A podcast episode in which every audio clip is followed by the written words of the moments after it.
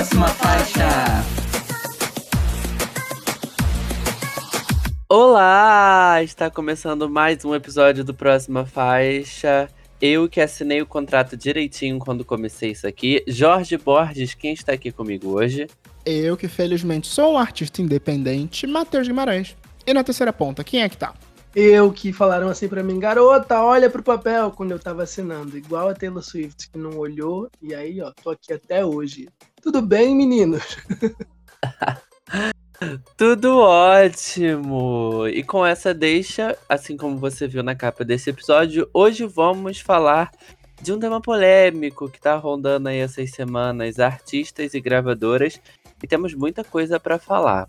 Mas, antes disso, Quero dizer que, se você está ouvindo esse podcast no Spotify, no Deezer, na Google, aonde você preferir, você deve ter notado aí alguma coisa diferente no nosso perfil. Pois é, damos a nossa cara a tapa agora nas plataformas digitais com próxima faixa. Então, para você conhecer melhor um pouquinho de quem está por trás do próxima faixa e identificar as vozes, né, menina? Agora a questão vai ser identificar quem é quem. Eita, eita, gente, estamos completando cinco anos de podcast, né, de podcast mesmo, nas plataformas digitais. Acho que nas plataformas digitais tem até menos tempo, né, Jorge Borges? São quatro anos na plata nas plataformas digitais e cinco anos de próxima faixa no geral. Então, devido a essa comemoração, nós fizemos uma alteraçãozinha aqui no nosso perfil. É isso, Botamos gente. a cara para jogo, entendeu? Agora vocês sabem quem vocês vão processar. não, não. Mas seguindo aqui com o nosso programa, nos siga nas redes sociais, arroba próxima faixa, no Instagram, no Twitter, no TikTok, próximafaixa.com você encontra notícias, lançamentos, coberturas de eventos e muito mais. Estamos em todos os agregadores de podcast, nos avalie, pois é muito importante também. Para ir direto para o tema principal sobre artistas e gravadoras, aqui na descrição tá a minutagem correta, assim como as notícias também. Mas, como sempre, te aconselho a ficar aqui com a gente. Onde estamos, Matheus? Nós também estamos no selo LGBT Podcasters, que reúne o conteúdo de produtores LGBTs para consumidores LGBTs ou não. Seguindo a tradição milenar de indicar um podcast a cada episódio, hoje eu vou fazer uma indicação dupla. A indicação da semana é o FajoCast, podcast do nosso amigo Anderson, que teve aqui algumas semanas atrás, que está de volta para a nova temporada. Para quem não conhece, o FajoCast é um podcast sobre cultura pop, sobre vivências e até sobre produção de podcasts em alguns episódios. É, sempre levando em consideração o recorte do apresentador, Angry, que é maravilhoso, um homem negro é, e maravilhoso, é, e também dos convidados que participam. E a segunda indicação é puramente do coração. Fiz uma grande maratona do Esqueleto no Armário esse final de semana, um outro podcast maravilhoso sobre filmes de terror. E tô muito apaixonado. Eles são inteligentes, fazem críticas construtivas, embasadas, pesquisadas. Ai, por que, que a gente não é assim? Por que, que a gente não é assim, Aliessa? Olha, a gente é assim sim. Os textos são muito bem escritos, o seu roteirista se dedica muito. Ele só é bom o suficiente para fazer um roteiro em 40 minutos. Ai, mas me diz, você Mas tem é indicação da pra gente, da Groover? Então, gente, hoje a indicação da Groover vai ser sigam a Groover, entendeu? A Groover é uma plataforma que une os artistas independentes ao público através da imprensa, através de selos musicais, podcasts e portais. A gente faz parte da curadoria deles aí tem quase um ano, faz um ano, em 2023. E a gente já conheceu muita gente boa. A indicação de hoje é para vocês irem lá no Spotify e olharem a nossa playlist Próxima Faixa Podcaster Bra- Próxima Faixa e Groover Brasil. Tem muito artista bom que a gente já compartilhou aqui para vocês ouvirem. Se inscrevam nessa playlist, entendeu? E apoiem a cena independente. É sobre isso. Vamos ouvir eles. Não adianta a gente falar aqui para vocês, siga fulano, siga ciclano. Se você não ouvir, não seguir a nossa playlist, não ficar antenado em tudo que está acontecendo. É isso. Siga a Groover Brasil e se inscrevam na nossa playlist. Muito que bem. E agora vamos seguir com esse episódio porque temos muita coisa para comentar. Bora lá. Vamos!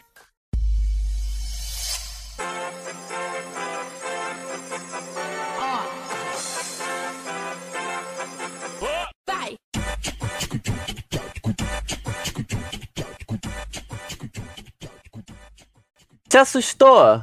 Vou começar por ela, hein? Por ele. Demi Lovato é responsável pela trilha sonora do filme Scream 6, ou Pânico 6, que chega essa semana nos cinemas e tá toda roqueirinha com a faixa Still Alive. E aí, Matheus, te assustou? Ai, não me assustou. Infelizmente não me assustou. Eu acho que o LS cantou muito bem essa bola na semana passada, ou retrasada, comentando que esse single tinha tudo para ser soar como um descarte do Holy Fuck. É, mas tá longe de ser ruim, mesmo que caso tenha sido um, um descarte do Holy Fuck, é uma música muito boa, inclusive que consegue seguir uma estrutura pop mais, tradicional, em roteiro, letra, refrão. Acho o refrão super é, cativante, um refrão super chiclete para uma música de rock. É, espero que Pânico Pânico 5, peraí, Pânico 6, na verdade, faça muito sucesso. Apesar de já estar tá bem saturado dessa série. Mas sei lá, vamos deixar a Johnny Ortega feliz e esquecer que ela fez Vandinha. É, mas também espero que essa música faça sucesso. Mas e você, Aliessa? Me assustei, gente. Fiquei apavorado com os números, gente. O que, que aconteceu com a Demi Lovato? O que aconteceu com a carreira da nossa roqueira favorita, gente? Não Ai, entendi poxa. por que, que as pessoas não ouviram. A música é legal. É a trilha sonora de um filme que está sendo super comentado, né? Ela tá linda no vídeo, tem vários easter eggs, várias referências. É tão bem produzido quanto o Holy Fuck mas ninguém ouviu, né? Só se fala em outra coisa. Então tô aqui, ó. Mais uma vez, taca stream na lenda Demi Lovato. Gente, a música é muito boa e vale o play. É que não tem uma questão de timing ou de, de. Por ser uma trilha sonora mesmo, o filme ainda não saiu, talvez a música possa ter um segundo boom depois do, do lançamento do filme, quando ela começar a tocar ali na, no ensinamento. Ah, não, não, não. Eu acreditei nessa fic lá quando a Rihanna lançou a trilha sonora do Pantera Negra. Ah, quando o filme sair, a música vai bombar. Tô esperando até agora. Não, gente. Vai ouvir a música da Demi Lovato, pelo amor de Deus. Começa aqui a campanha Alimente uma Lovato. Entendeu? É sobre isso. É, eu acho que se a música não tiver dentro do filme, é, eu acho que ela acaba não sendo impulsionada pelo, pelo filme, sabe? Porque aí, se ela tá dentro do filme, as pessoas vão ouvir, vão querer saber e procurar depois. Mas se ela tiver só na trilha sonora, quase ninguém fica na trilha sonora, sabe? Pra ver a trilha sonora. Ainda mais se for uma trilha sonora só de fundo preto com as letras subindo. Então, eu não sei se cresce, não, mas assim, eu concordo que a música é muito legal. Parece um descarte do Holy Fuck, mas um descarte, mesmo que uma faixa pop, faixa rock, ainda assim com uma pegada mais pop, né? Até mesmo para funcionar e vender o filme. Mas é isso, uma pena. Eu acho que a Demi tá passando por um grande boicote, assim, na carreira. E olha que a música teve um investimentozinho, né, do filme. Sim, poxa, a música estava sendo comentada até antes do lançamento. Mas eu ainda acredito, Demi ainda terá uma segunda chance. Mas vamos de próxima faixa, meu povo? Vamos falar de shows, vamos falar de Imagine Dragons, já que na última semana o Imagine Dragons veio pro Brasil e a próxima faixa esteve no show. Nos conte sobre essa experiência, Jorge Borges. Foi incrível, gente. Que show delicioso do próxima faixa.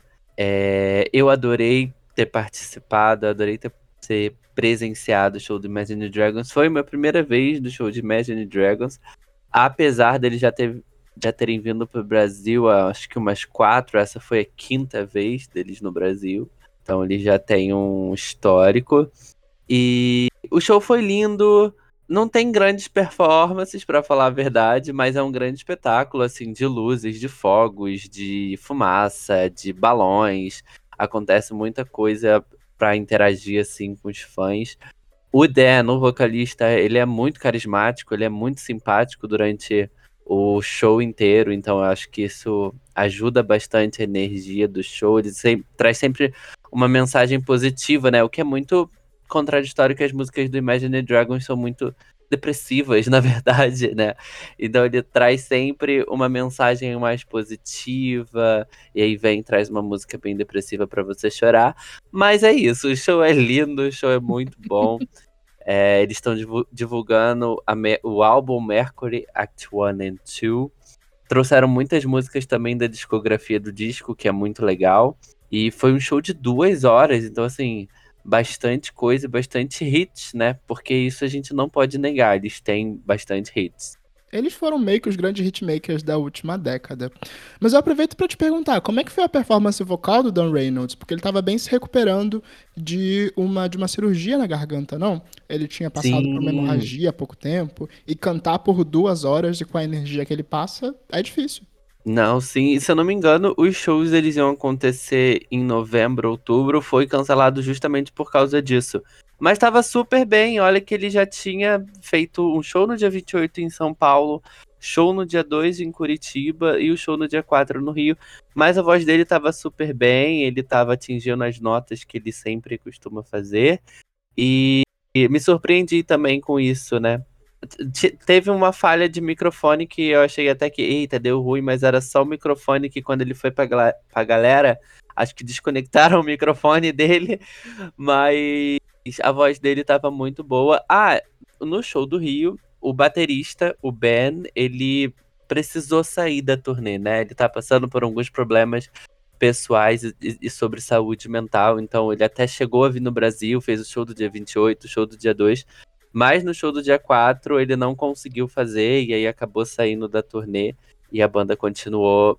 Vai continuar com a, com a turnê sem ele, né? Espera, esperamos melhoras. Esperamos melhoras. E para encerrar um assunto, um ponto importantíssimo do show foi Dan Reynolds de cueca. Tá aprovado? Sempre muito bem aprovado. Eu acho que com isso a gente pode ir de próxima faixa, né, meu povo? Vamos falar sobre The Queen of Rap. Nicki Minaj mostrou seu flow de milhões no single Red Ruby das Liz. E eu quero saber se vocês acham que isso realmente pode repetir o sucesso de Super Freaky Girl. LS, me dê seus dois centavos. Gente, eu vou ser muito cancelado. Mas eu acho que ela tá lançando a mesma música há algum tempo. É isso. Não consegui comprar Ruby das Liz igual eu comprei Super Freak Girl, infelizmente. Fiquei um pouco triste com a falta de investimento, na verdade, né? Um clipe meio aleatório, né? Pelos teasers que ela postou, nem sei se lançou o clipe. Ouvi a música pelo Spotify. E assim, ela quer se escorar em umas polêmicas estranhas e aí faz uma letra de mau gosto, que na minha opinião ficou de mau gosto. Ela falar que não se dá bem com cavalos desde o Christopher Reeves. E se você tem menos de 25 anos, preciso dizer para você que o Christopher Reeves foi o primeiro super-homem, o super-homem dos anos 80, 90. E ele ficou paraplégico depois de cair de um cavalo. E ela faz uma piada desse nível para atacar a Megan Thee Stallion, ou seja, é pavoroso. Não gostei da letra, não gostei do flow, não gostei dos visuais. Pra mim, é pula pra próxima. E você, Matheus? Ai, ai, ai. Eu, eu discordo, quer dizer, eu concordo e discordo. Eu não acho que ela tá lançando a mesma música, porque essa música é bem diferente de Super Freak Girl. A minha grande, meu grande pensamento em torno desse lançamento era saber se ela tancaria ou não tancaria o sucesso de Super Freak Girl. Ela relutou muito voltar para esse estilo que tinha feito, que tinha dado um hit pra ela com Anaconda ou com Starships, Super Bass, onde ela conversa mais com pop, onde ela tem uma estética mais pop e deixa o rap, o rap pesado mais de lado o Queen, o último álbum dela, era muito focado no rap mais, mais pesado, enquanto os últimos álbuns ainda tinham essas pitadinhas de música pop pra bombar. Ela fez isso de novo com Super Freak Girl, ela conseguiu, ela teve o número um, mas o single seguinte é o exato oposto disso. É, eu, agora vem a parte em que eu concordo com você. A música em si é inteira de mau gosto, além desse verso sobre a, a é, sobre o Christopher Reeve, fazendo essa referência a Megan Thee Stallion, ela ainda tem o verso onde ela defende, entre muitas aspas, ou enaltece o marido, dizendo que ela é casada com um atirador, enquanto o marido dela é um estuprador condenado. É, é muito complicado todos os temas onde ela toca. Ok, ela é uma rapper, ok, ela tem sido conhecida por ser problemática nos últimos anos, mas é muito difícil apoiar a Nicki Minaj com tantas subidas e caídas. Você conseguiu, Jorge? É, gata. É babado. Eu acho que eu não consegui, não. Eu não, não ouvi muito a música, pra falar a verdade, porque eu também achei algumas coisas bem de mau gosto. E eu concordo que ela é muito diferente de Super Freak Girl. Eu acho que no Super Freak Girl até passou ali, né? Porque era aquele popzinho, aquela fórmula chiclete. Então até passou. Aqui não passa, eu acho que soa diferente e ela traz problemáticas, assim como vocês já pontuaram, bem complicadas de engolir. Não sei se é um- uma música pra, pra hitar mesmo, sabe? Tipo, pra, pra botar ela num top 10, num primeiro lugar, ou marcar uma nova era da Nicki Minaj, sabe? Não soa pra mim como se fosse. Mas se for, eu acho que a gatinha tá começando com o pé errado. Momentos, momentos. Mas vamos de próxima faixa, gente. Agora a gente vai falar de Glória Groove, gente. Ela tá apostando no funk de verdade. E dessa vez ela se juntou com o Gabriel do Fur- Furdunçim e o Luke Music pra faixa Furdunçim. Subi, ó, eu particularmente achei icônico, mas quero saber de você, Jorge Borges. Você ouviu? Nossa, eu amei. Eu gostei muito da faixa. Por sinal, eu tive um pouco de. Caramba, me lembra alguma música. Não sei se tem referência de alguma música, vocês mais profundos podem trazer essa informação. Ou, ou é. O cantor, né? O Gabriel, acho que eu já ouvi ele, então não sei se, se faz algum sentido isso, a referência. Mas eu gostei da música, eu acho que ela poderia ter funcionado muito bem no carnaval se ela tivesse sido lançada a tempo. Mas eu vejo que ela pode crescer, ela tem potencial para crescer. Eu acho que a Glória Groove entrou numa polêmica também, né, com essa música. Eu vi assim uma polêmica, mas eu falei: "Ah, eu não vou nem consumir isso". Mas tinha uma polêmica sobre essa música rolando, mas eu acho que a Glória Groove tá fazendo um trabalho muito bem. Tá divulgando agora, né, o álbum Futuro Fu- Futuro Fluxo, que vai ter mais essa pegada de funk mesmo e essa diversidade de funk. Então, pra mim, assim, tá indo muito bem. E você, Matheus? Poxa, sabe que pra mim também, é, eu não entendi qual foi a treta que os gays tiveram com essa música da Glória Groove. E foi especificamente os gays. É, toda essa questão dela não conversar com gays ou tá fazendo música pra hétero. Pra mim, ela tá respeitando muito bem o, o conceito que ela propôs com, com o futuro fluxo, ou pelo menos o que a gente entendeu do pouco que ela disse sobre esse conceito. Mas musicalmente é muito bacana, é gostoso, é divertido. É, talvez fosse até uma música bacana pra lançar no período de carnaval, mas ainda assim ainda tá em tempo. E me deixou muito mais curioso pro que a gente vai ouvir no futuro fluxo. É, porque, de novo, conversa com esse conceito. É, lembra o beat de, de Minas Gerais, que costuma ser mais diferente, mais, mais envolvente. Também tem a ver com a produção do Look Music. Mas, olha, eu não tenho o que falar mal. Você tem o que falar mal, LS? Você entendeu os gays dessa vez? Então, gente, Não, É- também não entendeu os gays. Pronto. E não, sabe Não, eu entendi. Na- Eu achei icônico uma, uma gay de calcinha, uma drag queen subindo o morro. E, sabe, junto com dois crias fazendo funk, funk de raiz, etc. Mas tem duas polêmicas. A primeira polêmica é que ela vendeu tão bem o personagem da Lady Leste que muita gente pensou que ela era da periferia da Lady Leste, da, da zona leste de São Paulo. Só que ela é da Vila Formosa. Ela é cantora, ar- artista desde pequeno. Ela nunca, o Daniel Garcia nunca foi pobre. Então as pessoas acharam um pouco complicado ela se associar a essa imagem do funk. Ela podia ter sim feito um funk de ostentação, que seria tudo, né? Mas aí subir a favela, fazer a Anitta, né? E para lançar o funk, eu não vejo problema. Eu não vejo problema, mas tem muita gente que não entendeu. Principalmente com dois artistas héteros que eu não tenho certeza, mas que talvez tenham um passado um pouco problemático. Né? Agora, as pessoas mudam, as pessoas aprendem, as pessoas crescem, mas acho que desenterraram tweets e aí ela fazendo esse tipo de música, se apropriando de uma cultura de cria que não é dela, com pessoas, né, para agradar hétero, ficou muita polêmica, assim, muita problemática em cima de uma coisa só.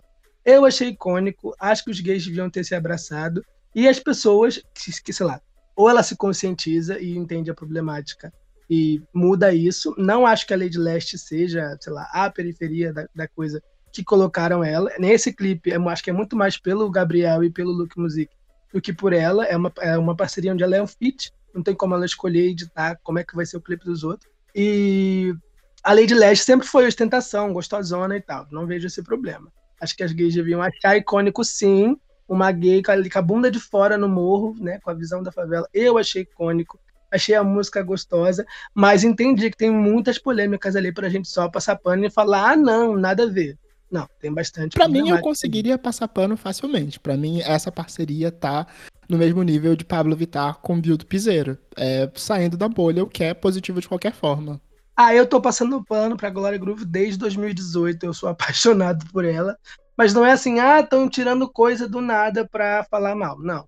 Tem algumas problemáticas que podem ser apontadas sim.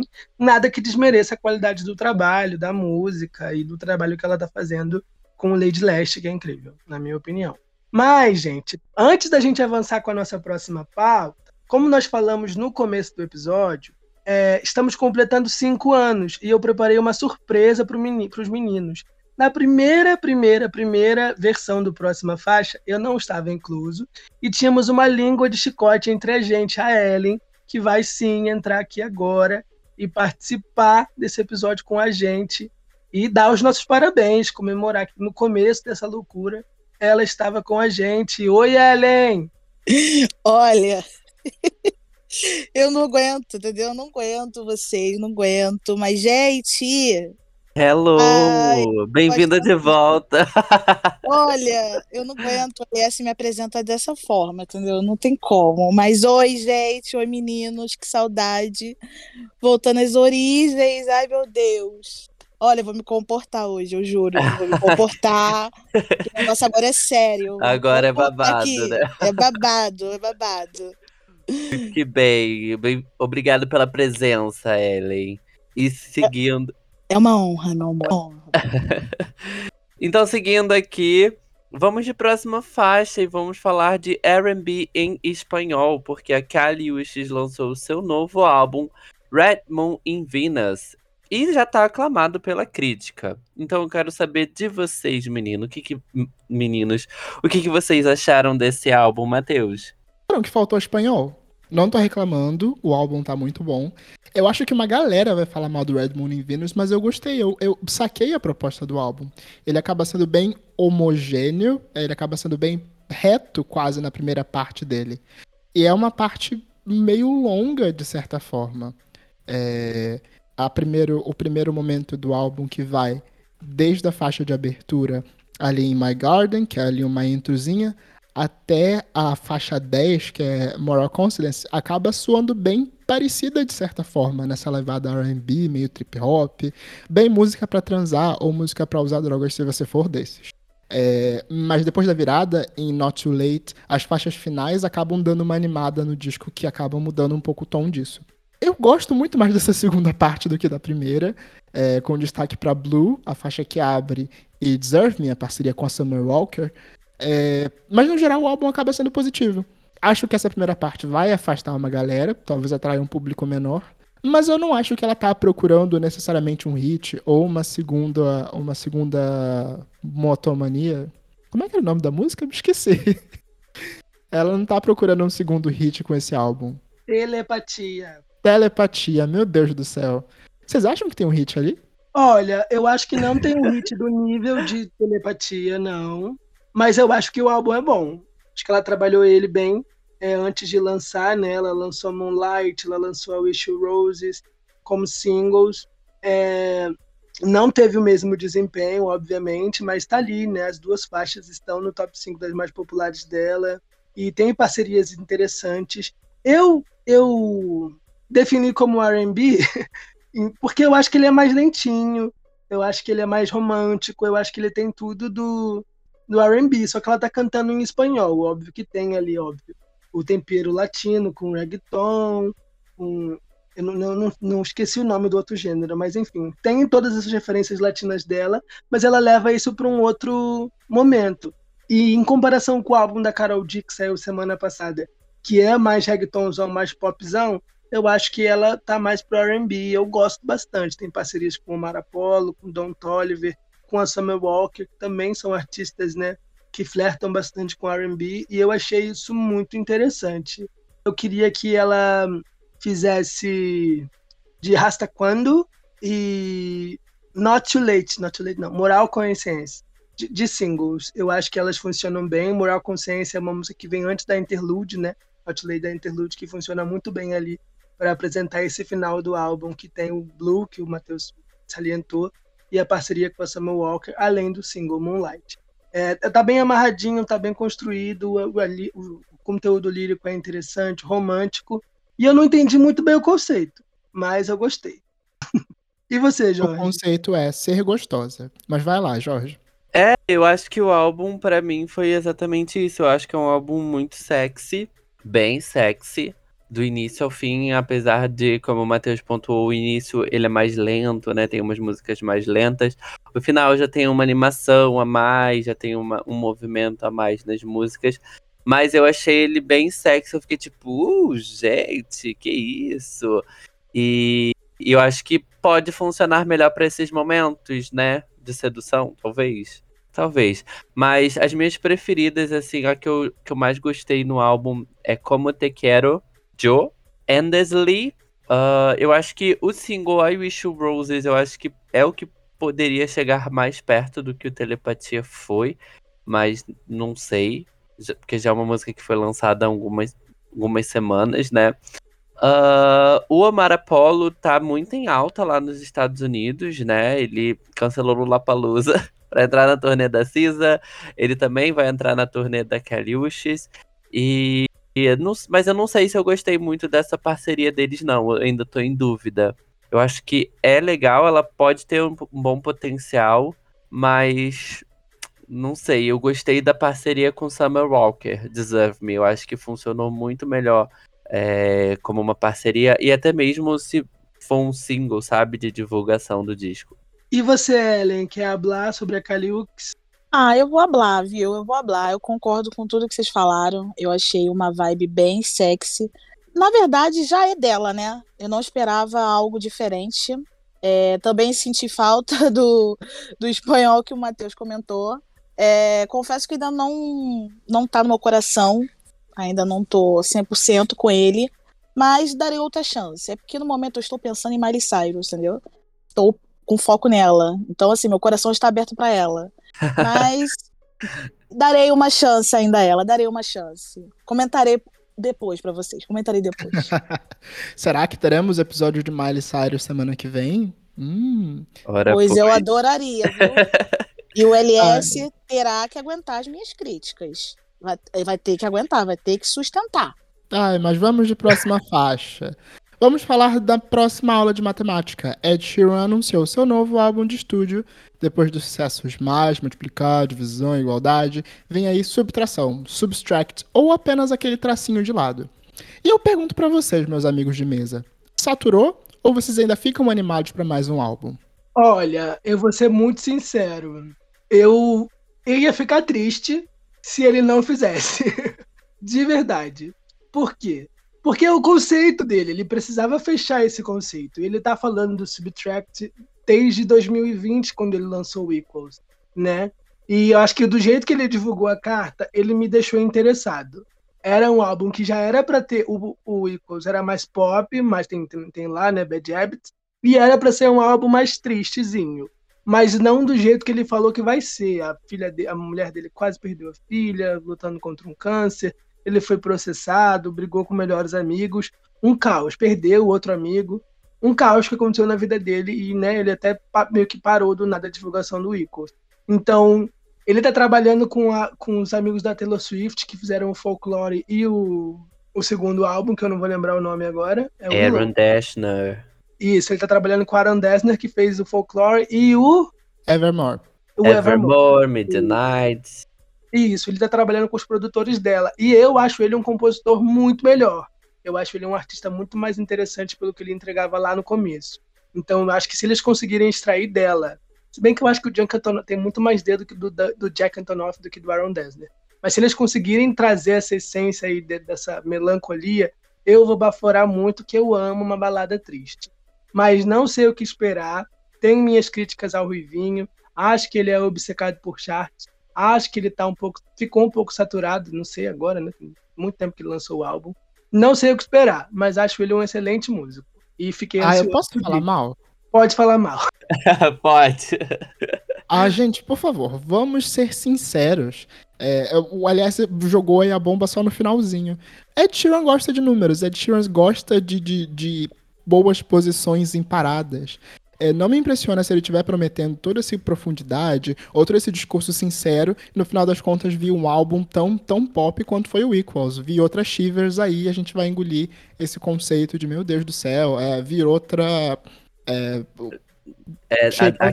Não, bicha, se vir, se vir outra The Joker and the Queen, eu me jogo na frente dele na linha do trem. Eu não sei se ele tancaria fazer um álbum depois do status em que ele está, enquanto um popstar mundial que lota estádios e que faz turnês muito lucrativas. Eu não sei se ele tancaria fazer um álbum intimista como foi lá o, o Multiply. O Multiply é o primeiro, não. O Plus é o primeiro lá de 2011, quando ele começou essa, essa sequência. Você acha, Ellen? Ou eu tô surtando? Posso falar? Por favor. Não tenho paciência para ele. Gente, não aguento mais esse conceito. Concordo com o Elias que tinha que encerrar esse ciclo, mas, gente, não aguento mais. Não aguento, gente. Posso ser cancelada, mas não tenho as condições. Não aguento. Porém, o gato entrega hit, entrega o conceito, entendeu? E bate de frente com todas as divas pop. Pra mim, ele é o terror, acho que pra todos, né? É o terror. E eu acredito que esse- com esse outro álbum, é, ele irá surpreender novamente, ficará lá entre o top 1, 2, 3 da Billboard. Mas, minha opinião, eu não aguento mais. Precisa de uma intervenção. E é isso. ah, eu acho que ele é, é a Adele de calça, né? Se bem que a Adele usa calça também, mas é, assim como a Adele tem o 19, o 20, 25, 30, 32, enfim, e ela vai ter mais, o Ed Sheeran vai pela matemática, né? Então, quando que a Adele vai finalizar? Quando que ele vai finalizar também? Tem muitas coisas na matemática para ele usar ainda. O E- próximo álbum é porcentagem, vem. Mas eu, a- a única coisa assim que eu gostei é que ele fala de voltar para as raízes, né? E, e quando eu penso em voltar para as raízes, eu vou muito pro Plus.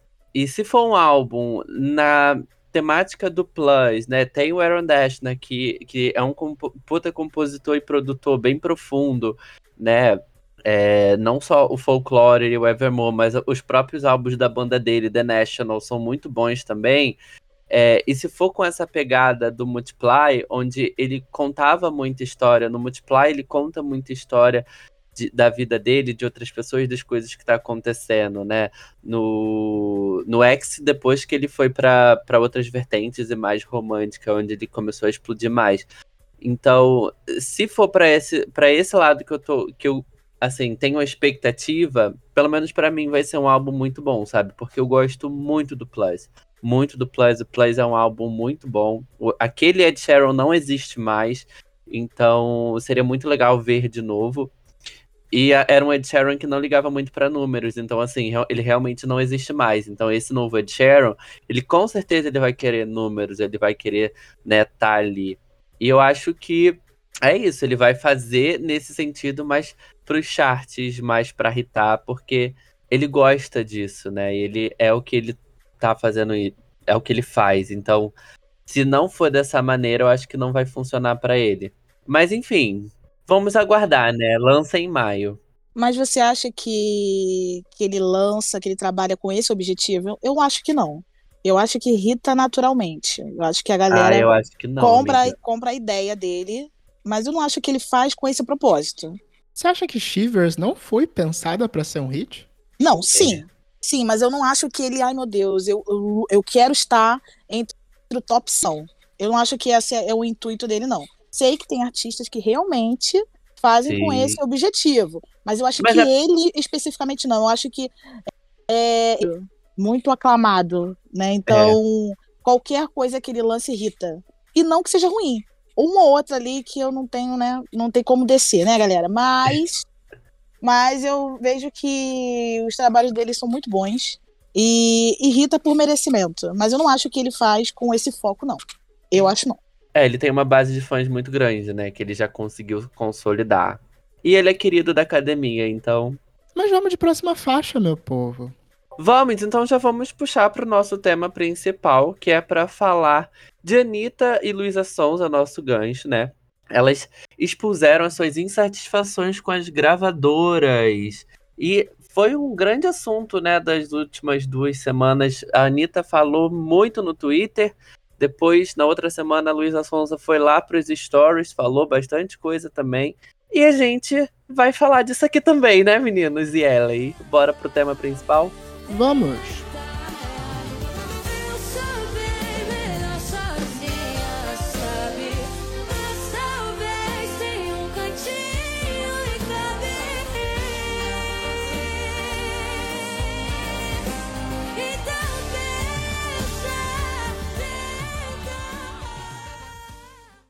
Ser um artista de grande porte não é fácil. Entregar o seu trabalho na mão de empresários requer muito cuidado e o sonho de assinar com uma grande grava- gravadora pode rapidamente se tornar um pesadelo e render vários problemas. As histórias são muito. são muitas. As histórias são muitas e na última semana tivemos duas artistas que amamos colocando a boca no trombone e falando sobre os problemas com as gravadoras. A Anitta falou do descaso da Warner com a sua carreira internacional e a falta de apoio em seus projetos. A Luísa Sonza falou sobre a Universal Music não permitir que ela lance seu álbum ao vivo e as frustrações da era Doce 22. Eita, que foi muito fogo no parquinho. E hoje nós vamos falar sobre a relação problemática dos artistas com as gravadoras e relembrar, relembrar casos emblemáticos. E trouxemos Ellen, do Update Pop, para falar com a gente. E aí, Ellen, tá pronta para macetar? Ou não, né? Eu tô. Não, mas eu não vou macetar, não. Esse tópico não, esse tópico não. e meninos, A gente vai macetar as gravadoras um pouco. Pelo menos um pouco. É sobre vamos macetar os empresários, vamos macetar as gravadoras, menos o Scooter Brown, que ele fez a Laurinha trabalhar e servir tudo, né, Jorge? Começa por ela, né? Começa sempre por ela. Mas o que, que vocês estão achando desse bafafá todo? Da Anitta, da Luísa Sonza, duas grandes artistas brasileiras, né? É engraçado até porque a gente já tinha feito um episódio sobre isso em 2019, um dos primeiros episódios a entrarem aqui no Spotify, nas plataformas digitais. Só que a gente tinha falado sobre isso quando terminou o embrólio da JoJo. A gente acabou bem focado no embrólio da JoJo. JoJo, a cantora americana, não a JoJo Todinho, é sempre importante salientar. É, mas a gente não tinha entrado tanto em casos nacionais. Aqui a gente tem dois casos envolvendo artistas brasileiros. O caso da Anitta é um bom início da gente citar. É, é de conhecimento de todo mundo que a Anitta tinha um controle muito grande sobre o trabalho dela quando ela estava focada aqui no Brasil. Imagino que essa mudança de chave tenha sido difícil para ela na carreira internacional. Ainda mais ela é uma artista tão ativa, que tem ideias, que propõe coisas, que produz coisas, inclusive tirando do próprio bolso. É, ter o trabalho dela atrelado na mão de outras pessoas deve ter sido muito complicado. Mas ao mesmo tempo é difícil a gente, a gente com a visão de fora, limitada, dizer que a Warner não investiu na Anitta. Talvez não da forma como ela gostaria, mas ela teve um excelente ano em 2022 com Versions of Me. É até chocante pra gente, ainda mais gente que não tá dentro da fanbase, é, ter noção do quanto ela se sentia atrapalhada pela gravadora. Eu fiquei meio chocado, vocês não? Não, porque eu sou Anitta, entendeu? Eu tô na rodinha sou. do Twitter. Não só. Eu tô na rodinha do Twitter e assim, é absurdo o descaso. A música é o primeiro global de uma artista latina solo, sabe? De uma artista feminina. A Carol D e a Shakira foram conseguir o primeiro agora, um ano depois, com uma colaboração. A Anitta continua sendo a única artista feminina solo a pegar uma canção em primeiro, a colocar uma canção em primeiro. Mas vamos um- uma música flop que pegou primeiro é a- aquela Waves lá do não vou lembrar. Ah, vamos para Taylor Swift, Folklore, que não, a música não era um grande hit, pegou primeiro, tem 800 milhões de reproduções. O Bad Bunny, qualquer música dele tem um bilhão de reproduções. A Miley com Flowers, que lançou não tem um mês ainda, tem mais de 600 milhões já. Esses são números de uma canção que pega primeiro global. É um primeiro global, não um primeiro no Brasil, não é um primeiro nos Estados Unidos, é um primeiro no mundo inteiro. Ela ficou três dias em primeiro e a canção está lutando para conseguir 500 milhões. E só conseguiu, sei lá, uma playlist grande depois dos fãs insistirem muito, depois dela entrar no top 5 global, sabe? E aí lança o single, não tem nenhum single, pra, um clipe para lançar, não tem um investimento no single internacional. A gente pensa em Despacito, a gente pensa até em Despechar, que por mais que o remix era melhor não ter lançado, eles fizeram ali um remix para a música entrar mais dentro do mercado americano. E a música pegou um top 40 depois do remix da Cardi B. E a gra- gravadora não fez nada por envolver, sabe? O, o, o, hit foi todo orgânico. E aí ela tem que implorar pra conseguir gravar um videoclipe. Ela tem um mailing que ela tá colaborando com Sam Smith, Chloe, Jason Derulo e mais uma galera que a gente nem sabe. E não tem apoio, não tem suporte, não pode lançar quando quer. Ela precisa vir pro Brasil no carnaval, fazer dinheiro, fazer um pé de meia, pra poder ela tirar do bolso dela e investir. Porque senão não acontece, entendeu? E ela já apontou isso, já mostrou isso várias vezes. Ah, eu envolver número um global, tive um excelente ano por causa de mim, a gravadora. Tá ali, ó. Cadê que fizeram alguma coisa pra música entrar no mercado americano? Cadê que estão apoiando alguma colaboração? Cadê o investimento em playlist? Como é que uma música que pegou primeiro, não tem 500 milhões, que ficou uma semana no playlist e depois tirou? Que não quer pagar, não quer botar o dinheiro. É muito complicado. É difícil, mas ao mesmo tempo que tudo isso daí aconteceu, ela também estava em todas as premiações. Teve performances até com certo investimento em algumas delas. Aí eu fiquei muito mais com a impressão de que não deram os tiros que ela imaginava que dariam, ou os tiros que ela queria que dessem, e sim o que eles, na visão limitada, ultrapassada ou não de acordo com a dela, deram nesse momento. Que ainda é um problema, né, Jorge?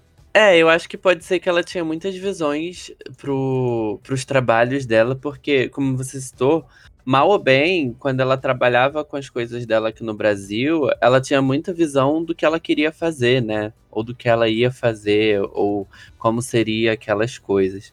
E a partir do momento que ela cedeu isso para terceiros, ela você se limita muito, né, a fazer as coisas do jeito que você quer.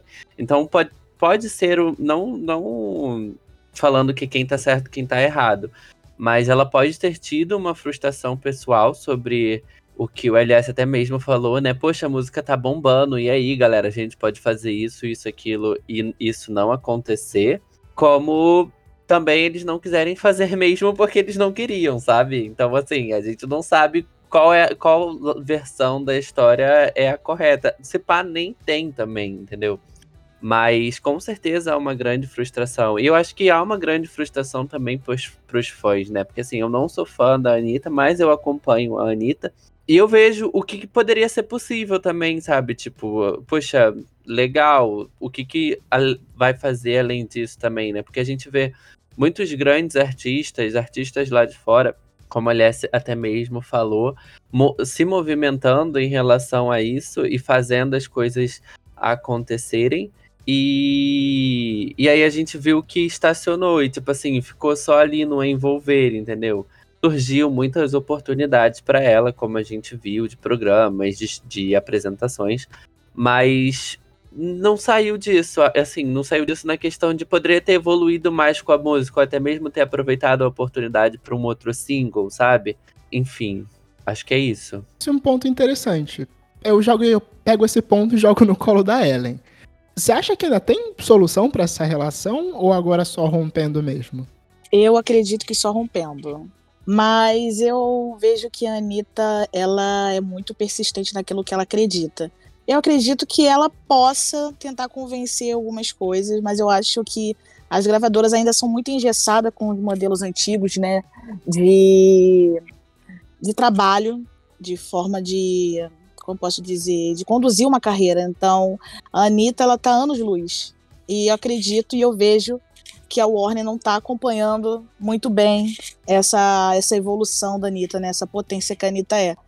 Mas eu concordo com o que você disse, Matheus, e que acredito que ela tenha criado uma expectativa, mas eu acho que é natural, porque quando você tem um single que irrita da forma que irritou, é, o mínimo que você espera é um investimento, né?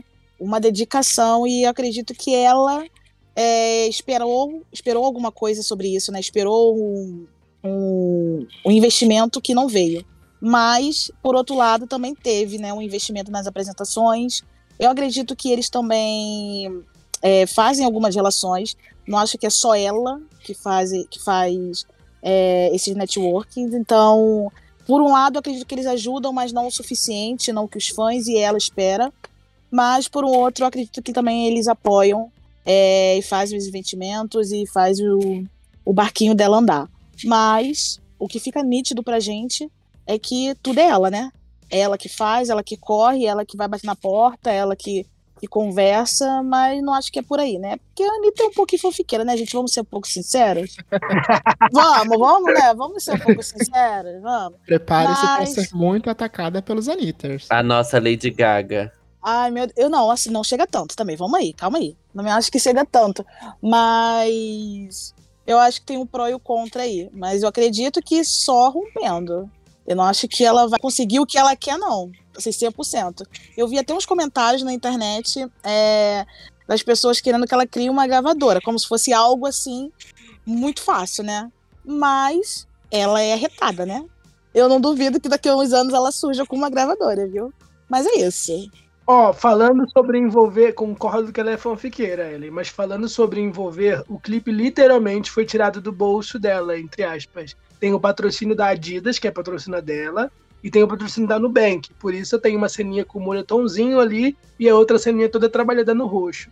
E todo o dinheiro para fazer o clipe foi feito na raça. Já conversei uma vez com o Pedro, da, que era da BPM, e ele falou: eles têm muito orgulho de envolver porque foi feita na raça. A gravadora não apoiava, a gravadora queria divulgar Boys Don't Cry, né? Lançou o clipe do jeito que ela queria, mas não ia investir nas, nas rádios. Se não ia investir nas rádios, não ia entrar lá. Então ela cancelou tudo.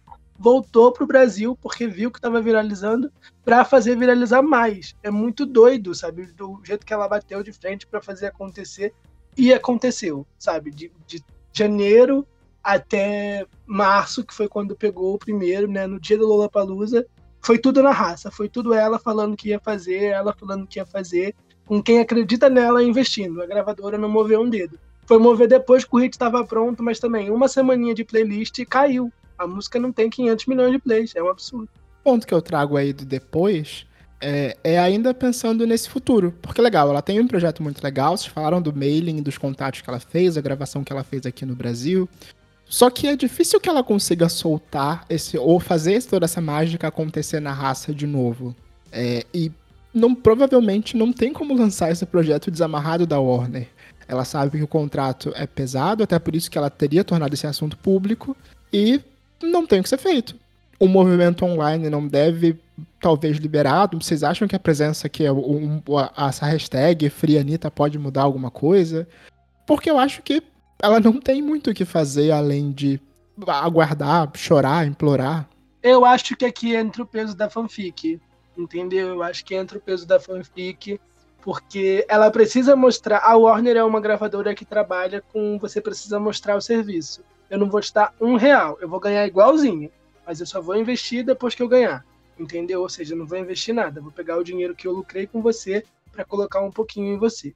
E aí, ela tá fazendo isso porque isso já funcionou antes. Depois da briga da K2L, que tinha toda aquela situação da Anitta, agora é independente, vamos apoiar, que não sei o quê, porque ela brigou com todo mundo, brigou com o empresário, etc. Aí depois aconteceu de novo com o Versions of Me. Olha ela tentando, a gravadora não apoia, e ela lançando uma carreira internacional, vamos apoiar. Eu acho que é a mesma coisa, ela precisa muito do apoio dos fãs. Porque se ela depender da gravadora, não vai acontecer. Então ela precisa deixar eles cientes que a situação é desesperadora e que se não for com eles, não vai dar certo entendeu? Porque os artistas, os Nitros agora, querem fazer irritar na força do ódio. Quando ela falou que Ai Papai não estava saindo das playlists, que a gravadora queria isso, mas não fazia nada, a música pegou top 10 no carnaval, sabe?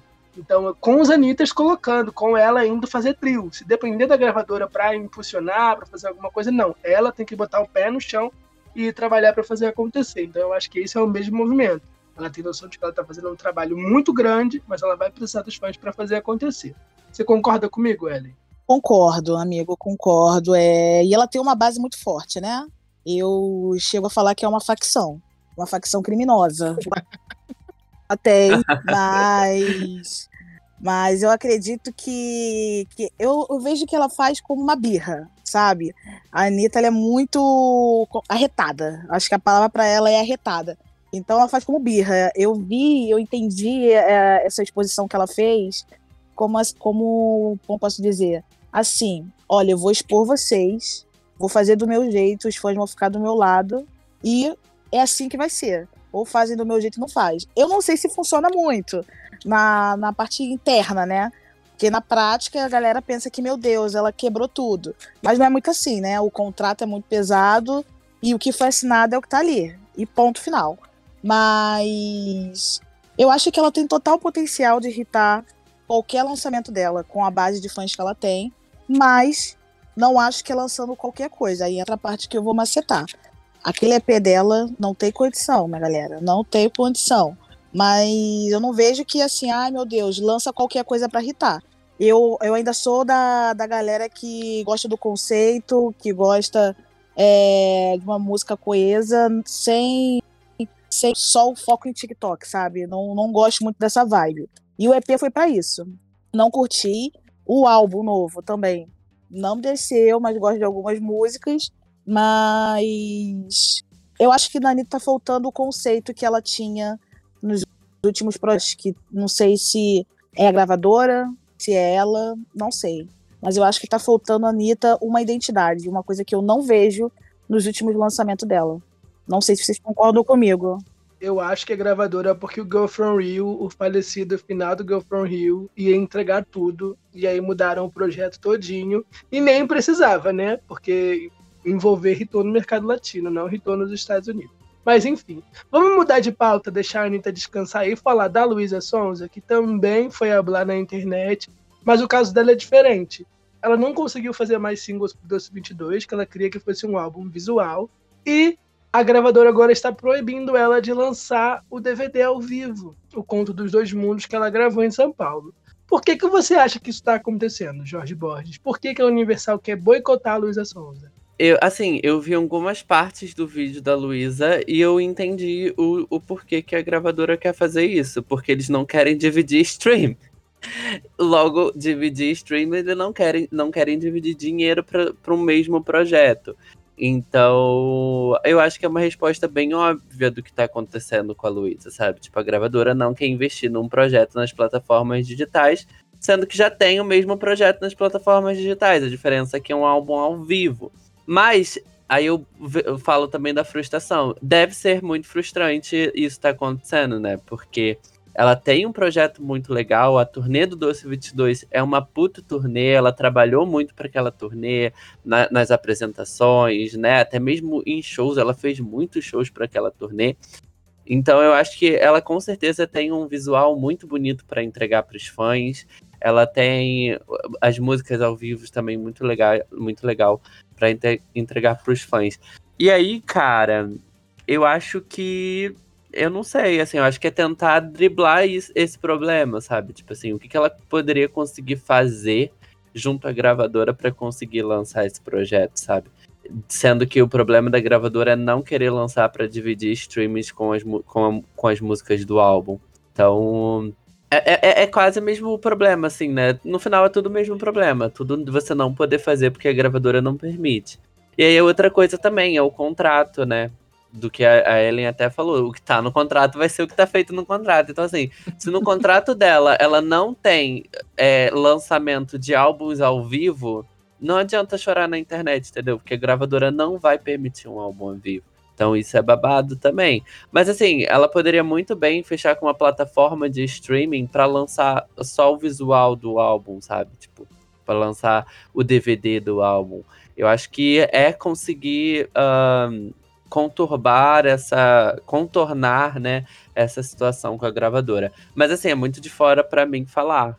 Eu que tô de fora, é muito, é muito fácil falar. Dentro deve ser uma barra muito pesada.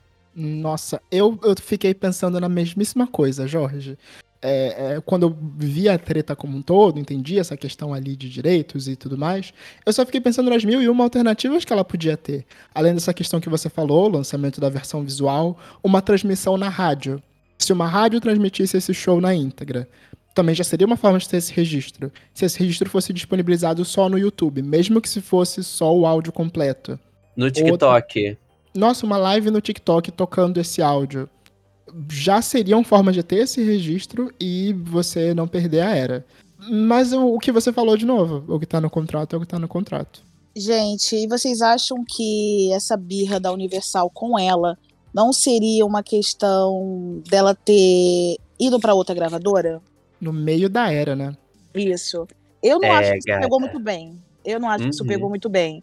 Acredito que ela tenha realmente é, saído, ter desfeito o contrato por sentir que estava meio presa, acredito eu. É, mas não pegou bem, né? E eu acho que a Universal fazer de tudo para barrar qualquer coisa que ela queira fazer com essa era. Mas não sei se vocês chegaram a ver, ela disponibilizou alguns trechos no, no Twitter. O, o, o trechinho foi o trecho que abriu esse segmento do programa. Ah, ok. Muito Me que bem. Finge que eu estava no início. Ó, Mas, mas eu acho que, que ela vai tentar seguir a mesma linha que da Anitta, sabe? De fazer uma birra, tentar botar uma pressão na internet com o apoio dos fãs. Mas é aquela questão. Não adianta muito chorar. O que tá no contrato é Tá o que no tá no contrato, contrato. Mas fiquei com muita pena, viu? Confesso.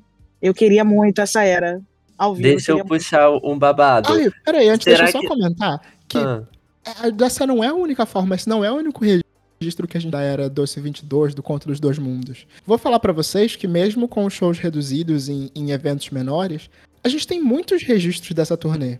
O Rock in Rio, as apresentações nos festivais de verdade. fes- a apresentação na Farofa da GK, a apresentação em festivais como Planeta Terra, é, o Planeta Atlântida. Planeta Terra não, Planeta Atlântida, né? Tô maluco. Mas foram muitos registros. É. Então, é, vale mas saber também qual é o registro. o show, o Conto dos Dois Mundos, é um show especial, é um show de mais de duas horas. Eu É acho que toda isso é uma algum experiência. É toda uma experiência. Tem covers inéditos que ela se movimentou para conseguir os direitos para lançar esse projeto. Ela fez tudo, ela aparentemente tinha autorização para fazer. E aí, na hora de lançar, a gravadora falou: Não vai, não, amor. E ela tá sem entender. Ela já falou que ela dá o dinheiro. Ela já falou que esse argumento não faz sentido, porque não vai dividir. É mais um, entendeu? Quem quer usar ouvir ao vivo, ouvir ao vivo. Quem quiser ouvir o normal, vai continuar ouvindo o estúdio. É mais um projeto. É para vender os shows. É para mostrar ela como artista de palco. E a gravadora não permite porque não quer. Ela mobilizou, levantou, tá pronto, editado, filmado. E a gravadora não quer lançar e não dá uma justificativa. Eu amei que ela falou assim: é sobre números? Eu trago os números. o que não é mentira. Um outro ponto aí que também vale ser levantado é que uma prática comum entre os artistas é quando eles perdem o direito de uma música, quando eles perdem o direito de um fonograma, é, como acontece nessas viradas de uma gravadora para outra, é literalmente lançar uma versão ao vivo.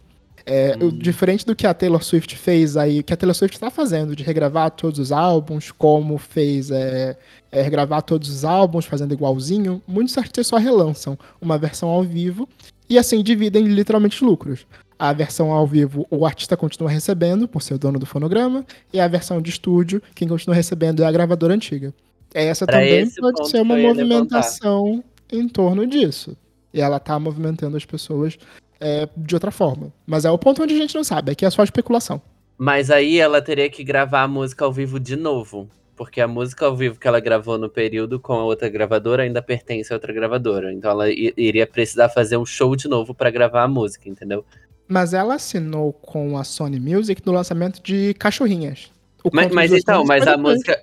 Mas a música que ela cantou com o, o instrumental que ela cantou ainda pertence a outra gravadora. Então acho que ela precisaria fazer uma nova música trocando algum acorde aqui e ali ao vivo para ela conseguir ser da outra. Era, era esse ponto que eu ia puxar, né? Será que a gente vai ter a nossa Taylor Swift brasileira? Regravar o Doce 22? Entendeu? Mas aí, enfim, acho que como ela não é compositora de das músicas, ou quase nem de todas as músicas, acho que é mais difícil para conseguir regravar. Mas eu acho que precisaria ter, ter, essa, ter esse esquema, entendeu? Mas assim, o que ela pode fazer é só marcar uma data de show e gravar tudo de novo. Ah, claro, é porque é baratinho fazer isso, né, Jorge? É tranquilinho. Mas ela Ah. estava proibida de cantar também as músicas nos shows. Ela comentou sobre isso também. Então temos É outro isso. ponto aí também. É o, é o não, caso da não Lourinha. É nos shows. Não é nos shows. É, por exemplo, Rock in Rio, Lollapalooza, todo e qualquer festival que ela vá vai ter uso audiovisual, ela tem que pagar para cantar as- Então. as músicas dela. Que teoricamente caso ela da não tem Lourinha. direito. É o caso É. Da, da, da Taylor Swift. Ela ia se homenageada no American Music Awards, já puxando outra artista, outra fofoca. E o Scooter Brown falou que ela não ia, não, né? não tem o direito de cantar isso, não. Pra cantar tem que pagar. E ela ficou pé da vida. Escreveu, compôs, aí é outro rolê, né? Com a É, Taylor outro Swift rolê. é outro rolê. Mas é assim, mas é, é quase o mesmo caso. Se ela, se ela não pode cantar aquela música porque ela é de uma gravadora ou que pertence a outra pessoa, a diferença do caso, tipo, da Luísa e da Taylor é porque a Taylor, ela tem a propriedade de tudo ali. Ela compôs, ela produziu, então é mais fácil pra ela conseguir fazer esse trabalho de regravar. A Luísa não, né? Exatamente. Então, é Até difícil. porque a Elana Dara, a Dailins, a Carol Biazin são todas contratadas da Universal. Você É, acha cara. que as compositoras vão ficar do lado da Luísa Sonza? Ih, É. Não vão, não, amor. que você trouxe um ponto. Você trouxe um ponto. É verdade, é um grande ponto. Então eu acho que vai ser bem difícil para ela conseguir lançar isso. Mesmo falando que o Matheus falou de gravar uma versão ao vivo pela nova gravadora. Porque aí eles podem dar um impasse até mesmo das compositoras, entendeu? Tipo assim, não, é uma compositora nossa. Porque, assim, sendo uma compos um compositor de terceiro, não é da Luísa, não é da gravadora, é uma outra coisa, eu acho que teria uma facilidade melhor, sabe? Agora, sendo da própria casa, é babado. Eu acho que ela vai conseguir chegar num acordo sim, ela expôs isso, estão lá fazendo vários comentários nas redes sociais, mas é diferente da Anitta, ela não vai botar a banca e falar que vai fazer, porque é outra questão. É todo um projeto que ela quer lançar para, sei lá, encerrar a era, e eu acho que tem todo um significado que podia ser feito e sair bonitinho, mas como ela já saiu, aí fica mais difícil realmente. Momentos. Dar seguimento aqui ao programa, é, deixa eu jogar uma pergunta rapidamente na mesa. Vocês acham que os artistas fazem bem em expor assim pro público, como a Luísa e a Anitta fizeram? Ou é melhor deixar essas brigas na justiça e debaixo dos panos? Acho que depende muito do caso. Eu acho que o caso da Kesha, ela fez muito bem em expor. Eu acho que o caso do 30 Seconds to Mars, na época da M Music, eles fizeram muito bem em expor. Eu acho que o, o boicote que a Lady Gaga sofreu com o art pop, eles fazem, ela fez muito bem em expor. Mas a An- Anitta, por exemplo, que tem toda a questão de ah, não, mas ela foi muito bem, ela tá chorando, tem muita gente que não consegue metade. É um pouco complicado. Acho que ela pode resolver. E o caso da Anitta é que ela sempre quer mais. Ela é uma potência, ela tem potencial de alcançar muito, mas ela precisa de apoio. E aí eu acho que ela conseguiria talvez mais jogo comendo pelas beiradas. Não sei, acho que depende do caso. E você, Matheus, o que, que você acha? Eu perguntei bem porque eu fico dividido. Eu não sei o quanto essa movimentação em torno ajuda. Porque é muito fácil de se criar uma narrativa é, controlada sobre isso. Uma gravadora dificilmente vai fazer um comunicado ou ter uma pessoa pública para responder no mesmo nível e movimentar o mesmo tipo de pessoas. A gente sabe agora, vendo toda a, toda a confusão da Anitta com a Camila Fialho, que existiam muitos outros pontos no meio disso que não foram esclarecidos no primeiro momento. É, é porque toda história tem dois lados, né? Então é difícil quando expõe. Assim, eu acho ótimo expor tudo na internet. Eu acho que todo mundo tem que estar sabendo mesmo das coisas que acontecem. Mas não é exposto tudo o que realmente é feito. Então aí a gente entra em contradição das coisas. Mas assim, é, quando, rola, quando rola um boicote ou quando alguma coisa acontece e prejudica a carreira do artista, eu não vejo mal o artista falar sobre isso, entendeu? Então, assim, eu não vejo mal a Anitta falar sobre isso.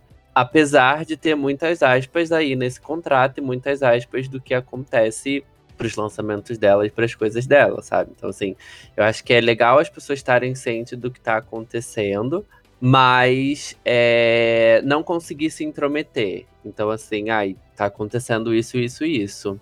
E é fofoca, entendeu? Tô sabendo da fofoca. Porque, no final das contas, eu acho que pode acabar prejudicando até mesmo o artista. Então, assim, esse caso da Luísa. Se, por exemplo, se ela tava encaminhando pra conseguir lançar ou não, e, e, e aí assim, ai, tá pra lançar? Não tá pra lançar? Alguém não tá deixando? Tão deixando? Vai lançar ou não? E aí expor o negócio assim, eu acho que prejudica. Ah, então não vamos fazer nada. Então acabou, entendeu? Tipo, então não vamos fazer nada. Mas se ela chegou na internet pra falar, é porque ela tava no limite, entendeu? Do que do não e do que não iria acontecer. Então, eu tô sempre pelo lado da fofoca. Eu acho que prejudica muito a relação do artista e gravadora. Eu acho que o interno prejudica demais. É, concordo que tem situações e situações. Não acho que o Danita é, seja o ideal a ser exposto. Não acho que ela deveria ter feito isso. Porque eu vi que, pelo caso dela especificamente, foi mais uma birra do que o caso da Luísa, por exemplo. Porque a Luísa está sendo é, proibida de lançar um projeto. A Anitta ela tá mais com birra do que não tendo investimento na carreira dela. Então, acho que são situações diferentes.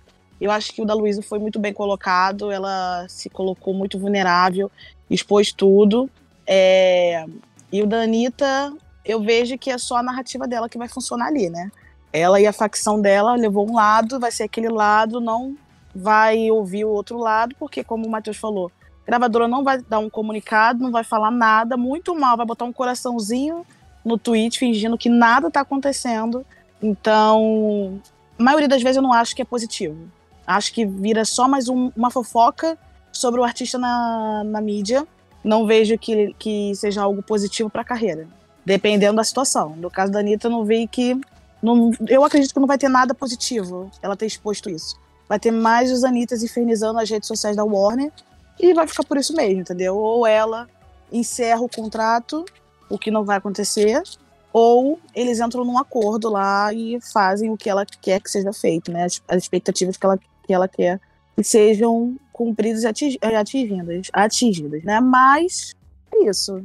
Situações, situações.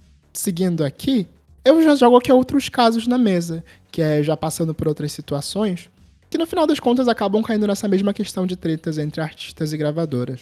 Um bom caso pra gente citar é o da Miley com a RCA. Agora ela tá na Columbia. Na verdade, são dois braços, são dois pontinhas ainda dentro da Sony, né? Ela só mudou de selo. É, mas ela passou por momentos de, de auge e de queda na RCA. Ela foi o auge enquanto ela teve na era do Bangers, fazendo muito sucesso, tendo grandes números. Mas ela terminou o contrato com o Plastic Hearts bem baixa, com uma divulgação bem complicada, né? O álbum teve um single e meio. Deixa eu hablar que a história de problema da Miley começa muito antes. Ela saiu da Hollywood Records com uma mão na frente e outra atrás, é um sonho, entendeu? Um cover de Jolene é um sonho. Aí ela conseguiu um contrato. Só que é, o acordo foi: eu quero fazer um álbum X. Não, a gente precisa de que você faça um álbum Y. Eu vou fazer o álbum que vocês querem, eu vou entregar os números e depois vocês deixam eu fazer o que eu quiser. Eu tô nessa indústria desde que eu era criança. Tá bom. E na hora de fazer, de cumprir o acordo, não aconteceu. Ela teve que bo- botar o peito para jogo e lançar de graça. Acho que nenhuma artista no auge da carreira ia ter né, culhão para lançar o álbum de graça e peitar a gravadora. Pois assim, ela o fez. Aí, quando na hora de voltar para a gravadora, vai fazer o álbum que a gente quer. Cancelou um álbum que ela estava trabalhando pós-bangers, que as vazadas são incríveis, e lançou o Younger Now, que a gravadora fez um single e meio de novo. E aí cancelou o X-Come, cancelou os singles, cancelou um monte de coisa. Ela ficou quase três anos para lançar o álbum, lançou o Plastic Hearts e teve um single e meio de novo, porque mesmo as, grava a gente, as pessoas pedindo monstro, Flowers tem 120 milhões de audiência nas rádios e não é óbvio que tem o investimento da Payola, mas é orgânico. Você vê que ela está em todos os lugares. Ela cresceu no YouTube, ela cresceu no TikTok, ela cresceu no Instagram, ela cresceu organicamente em tudo. E a gravadora não botava um centavo sabe? Fizeram um mínimo e ela tá seis semanas em primeiro. É, é absurdo o que a RCA fez. Dá vontade de dar um tiro. E não é só com ela, não. A Cisa tá desde 2017 para lançar o álbum e agora, com números incríveis. E a gravadora não botava um real. Que ódio! É, e a gata anunciou um segundo single, né? Então já temos uma vitória aí. O álbum com dois singles. Pô, junto com o álbum, Jorge, é o sabor. Um River vai ser um sabor. Será que vem um terceiro single? Será que tem chance? Gente, eu eu falo que a RCA é um cativeiro, né? Porque isso não foi só com a, com a Miley, né?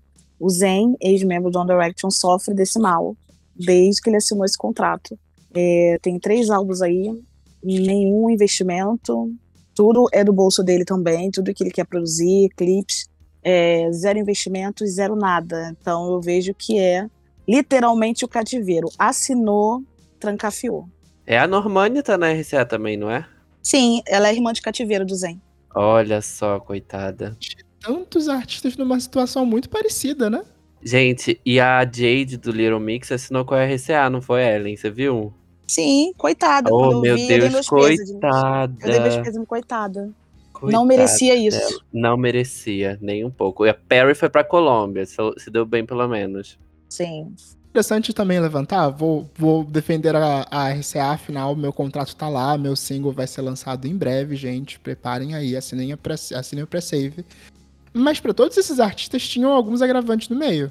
A Normani, a gente sabe que enfrentou muitas questões pessoais entre o lançamento de um single e outro. É, o Zen também teve questões na produção do, do- durante, os ulti- ante- durante o último álbum.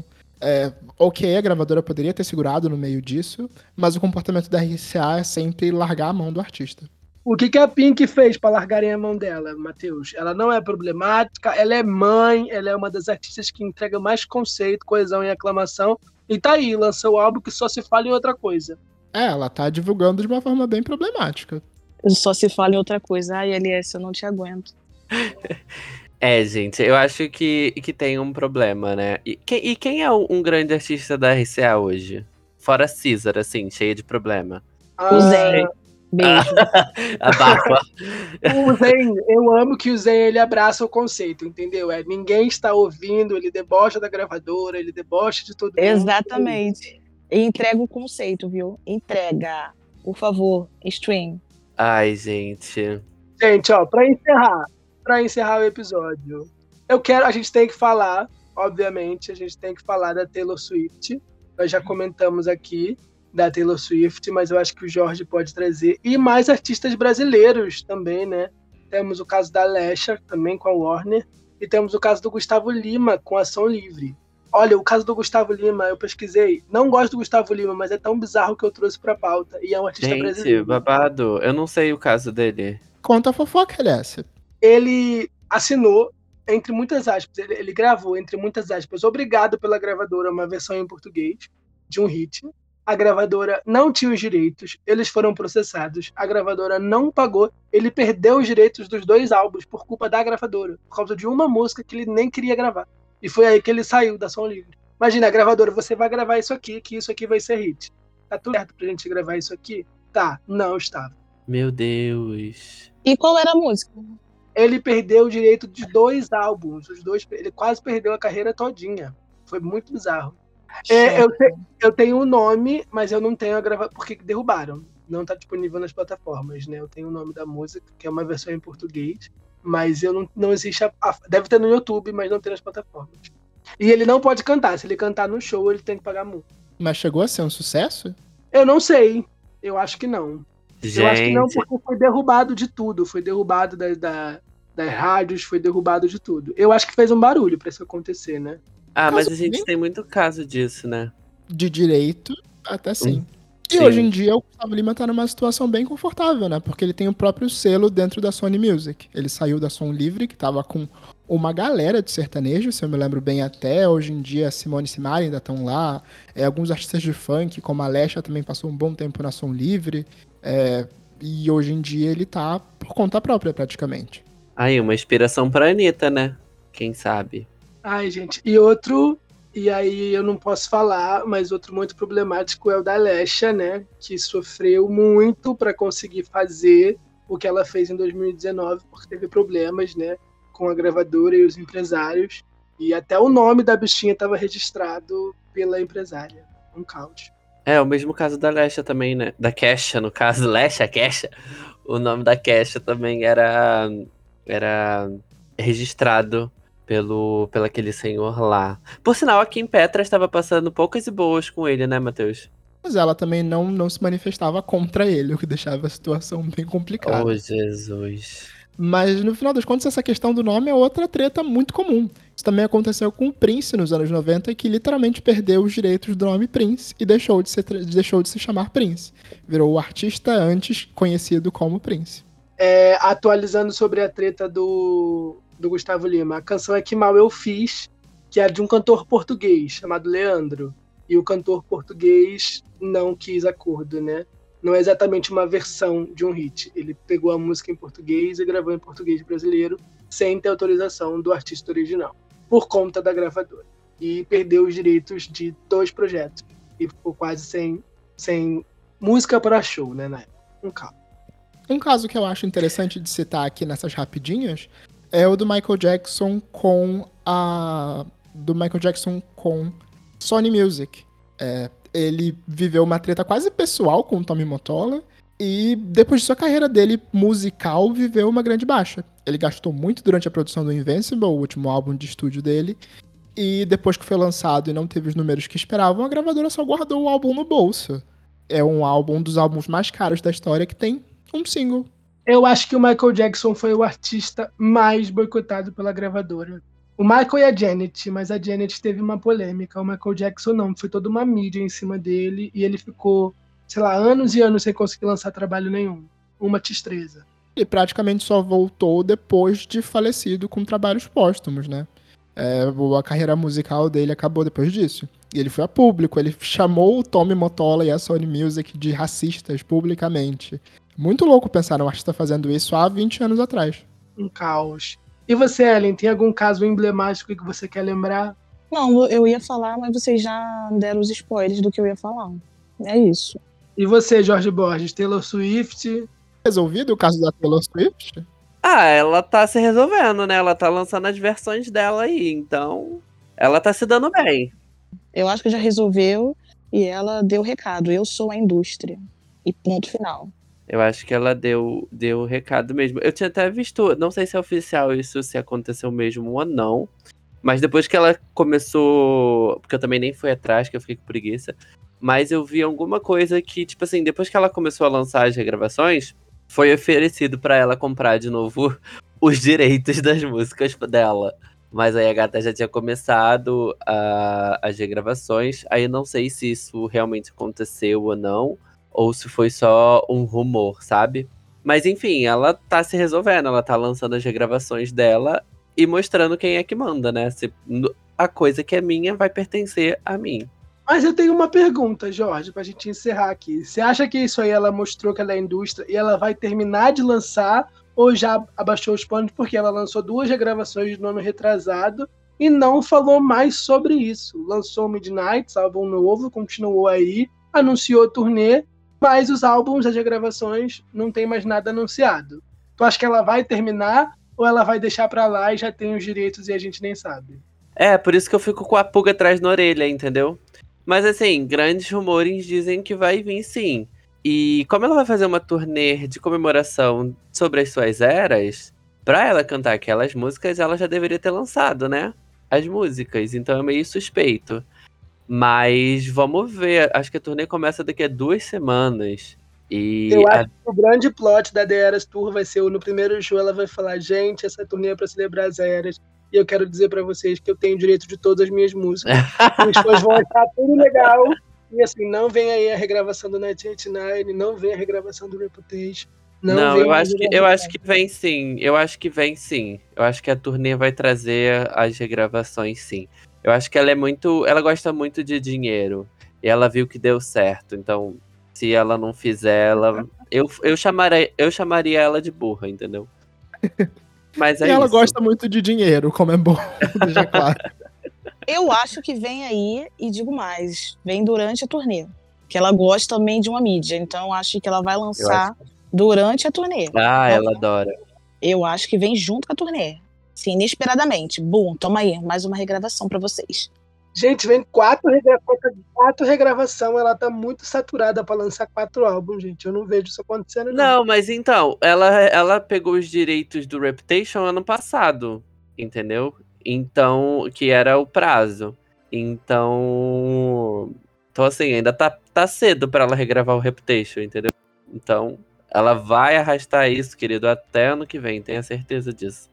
Mas é isso, gente. Mais alguma gravadora que vocês querem macetar? Ou temos um episódio? Eu acho que nós já queimamos pontos gravadoras para o episódio suficiente. Eu acho que nós falamos o suficiente da RSA. Outro programa só pra isso, por favor. Semana que vem tem Miley Cyrus. Então, Endless Summer. Olha, o, fi- o verão infinito vem aí, as férias de verão infinita. Gente, eu já tô ansiosa de agora. Ninguém sai. É isto.